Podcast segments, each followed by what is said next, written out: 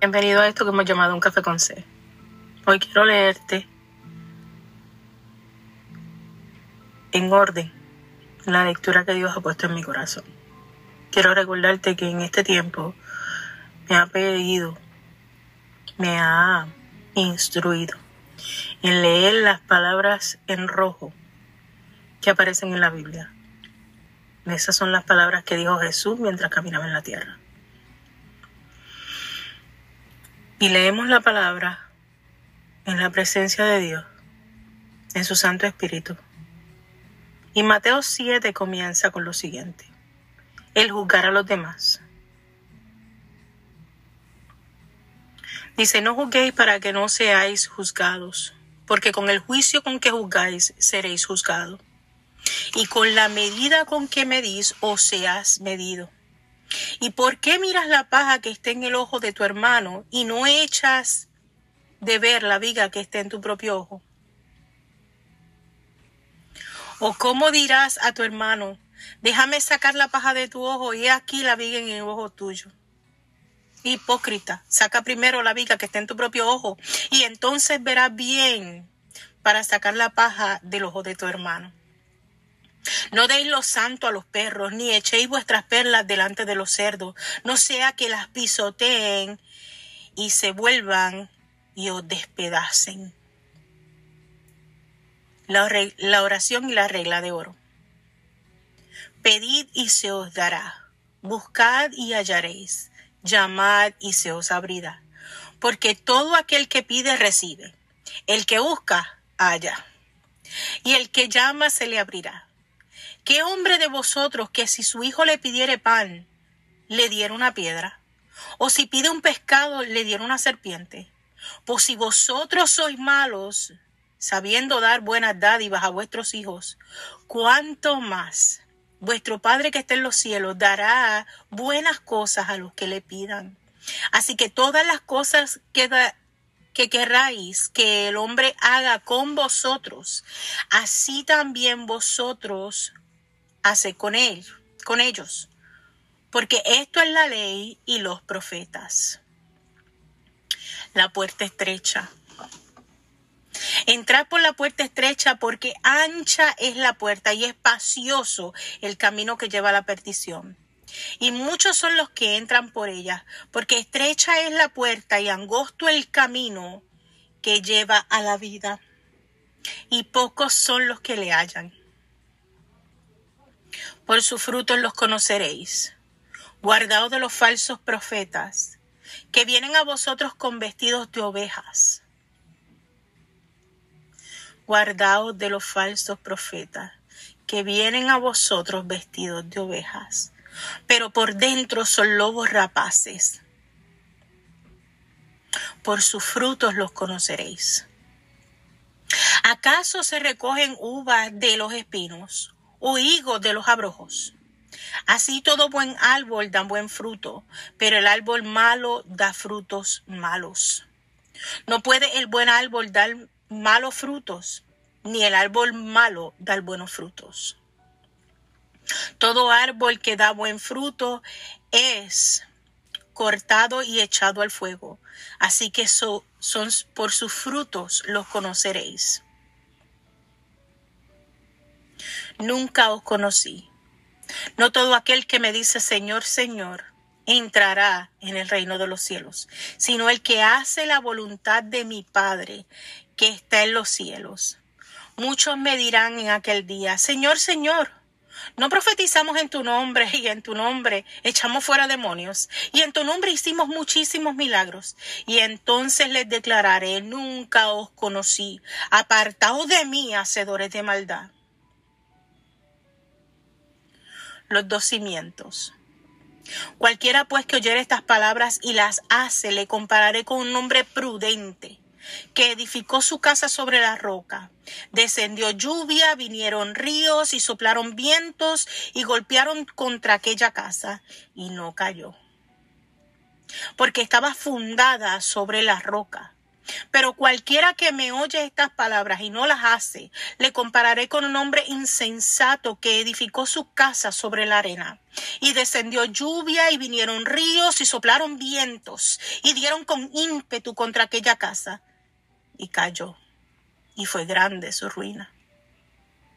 Y cuando terminó Jesús estas palabras, la gente se admiraba de su doctrina porque les enseñaba como quien tiene autoridad y no como los escribas. Yo quiero regresar al principio de esta palabra, donde habla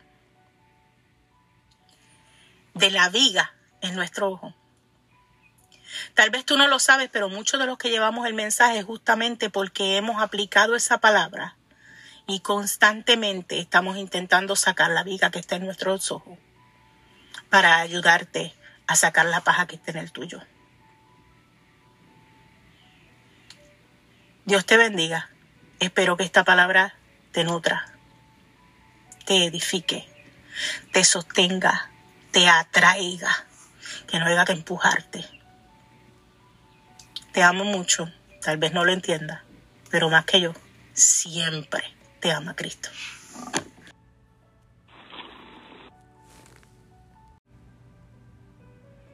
And this is the translation. Please have mercy on me. I'm going to read the scripture in order of God, what God had put in my heart. I want to remind you that He had instructed me to read the red letters on the Bible, those that Jesus says when He was walking with us. If the pronunciation is not right, please forgive me. My main language is Spanish. This is part of a podcast, A Coffee with C and I'm taking advantage of the little time that I have. In Matthew 7, the scripture reads as follow in God's presence. It says, Judge not, judge not, that ye might be not that ye be not judged. For with the judgment ye judge, ye shall be judged. And with the measure ye met, it shall be measured to you. And why beholdest the the most the mote that is in thy brother eye, but is considered not the beam that is in their own eye? Or will with or how with thou says to thy brother, Let me put the other mote out of out of thine eye, and behold, a beam is in thine in thine own eye. Thou hypocrite, first cast out the beam of the uh, of thine own eye, and then shall shall thou see clearly to cast out the moth out of the brother's eyes. Give not that which is holy to the dog, neither cast ye your pearls before swine, lest the trample trample them under their feet and turn again and rend you. Ask and it shall be given to you. Seek and ye shall be find. You shall find. Knock and it shall be opened unto you. For every one that asks received, and he that seeks findeth. Findeth. And to him that knocked it shall be open. Or what it meant what man is there off you who is his son ask for bread and he give him a stone. Or if he asks for a fish and is be and is given a serpent if that if ye then being evil know how to give good deeds to your children how much more shall your father which is in heaven give good things to them that ask him? Therefore therefore all things whatsoever ye should what man should do to do to you. Do ye so to them. For this is the law and the prophets. Enter ye it ye it in at the straight gate, for wide is the gate, and bore it and broad is the way that leadeth to destruction, and many there will be which in the which in going in their thereth, in their at. Because straight is the gate and narrow is the way which leadeth to the life to unto life, and few are few there be at that to find it. Beware of false pros- of false prophets will come to you in sheep clothing, but inwardly are ravening wolves. Ye shall not know them by their fruits. Do man gather grapes from thorns or figs from t- this, thistles? Even so, every good tree bringeth forth good fruit, but the corrupted tree bring forth evil fruit. A good tree cannot bring evil fruit, neither can can a corrupt tree bring forth good fruit. Every tree that bring not good not for good fruit is hewn down and cast into the into the fire, sorry.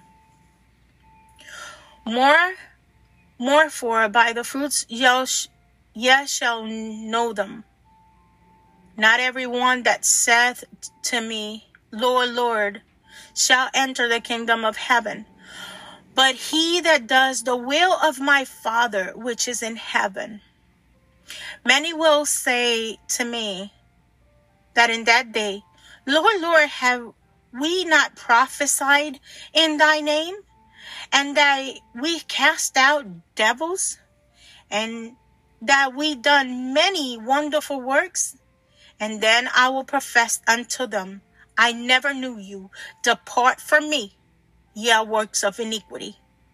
Therefore, howsoever warn these sayings of mine, and doth and doth them, I will like I will liken him unto a wise man, which built his house upon a rock, and the rain descended, and the flood came, and the wind blowed, and the and beat up on the house, and it fell not, for it was founded upon a rock. And every one that hearing these sayings of mine and does not them shall be likened into the foolish of a man, which has built his his house upon the sand, and the rain descends, and the flood came, and the wind blow, and beat upon the house, and it fell, and great was his fail. And it came to pass that Jesus had ended these sayings, and the people was astonished of his doctrine, because he thought them as one having authority, and not at the scribes not as the scribes. And I wanted to go back to the beginning of this word in Matthew 7 when it says that uh, man, uh, let me go back because I need to read this one. And why and why beholdest the, the mote that is on your brother's eyes, but you don't consider the beam that it's on your own eye? And I want to remind you that most of the people that brings the message of God are people that are actually working with their beam. And wanted to share with you a way to help you get your mouth out. Um, that most of the messages first are working us in order to, with love, help you overcome your struggles. God bless you. I did what God asked me to do. I pray that you receive this word, that you be transformed, edified, made new, have the weapons that you need to keep on working. And even if you don't understand it, I love you. But no one ever will love you more than Christ. Bless you.